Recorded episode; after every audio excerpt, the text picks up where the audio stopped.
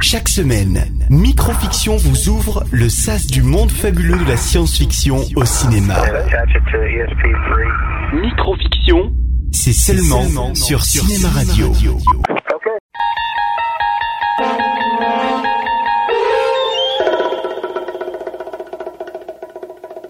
Au cours de la dernière décade du 21e siècle, des hommes et des femmes à bord de vaisseaux fusées se posèrent sur la Lune. En 2200 après Jésus-Christ, les humains avaient atteint les autres planètes de notre système solaire. Presque à la même époque eut lieu la découverte de l'hyperénergie, grâce à laquelle la vitesse de la lumière fut d'abord égalée et ensuite largement dépassée.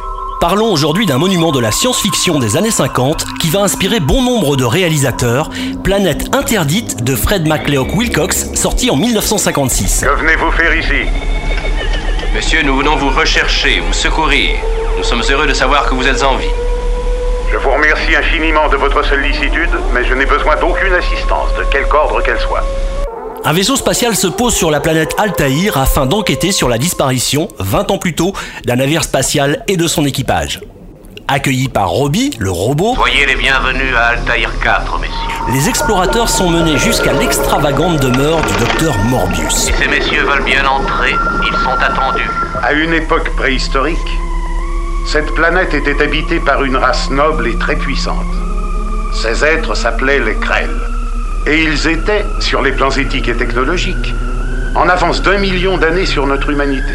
Tenez, Planète interdite est l'un des premiers films de science-fiction ayant bénéficié de la couleur et du format cinémascope. Avec 2001 l'Odyssée de l'espace, il est également l'un des deux films de science-fiction qui ont durablement marqué le genre et son époque. vous verrez s'inscrire les ondes électromagnétiques émises par mon cerveau et constaterez que l'indicateur arrive à peine à mi-course. J'ai euh, la conviction que leur progéniture, si on prend l'équivalent des enfants de 7 ans actuels, devait normalement envoyer l'indicateur jusqu'au sommet. Le nom même du vaisseau de la première expédition, le Bellérophon, comme dans celui du générateur souterrain d'énergie, la Gorgone, sont des allusions à la mythologie grecque. Commandant, cette chose est invisible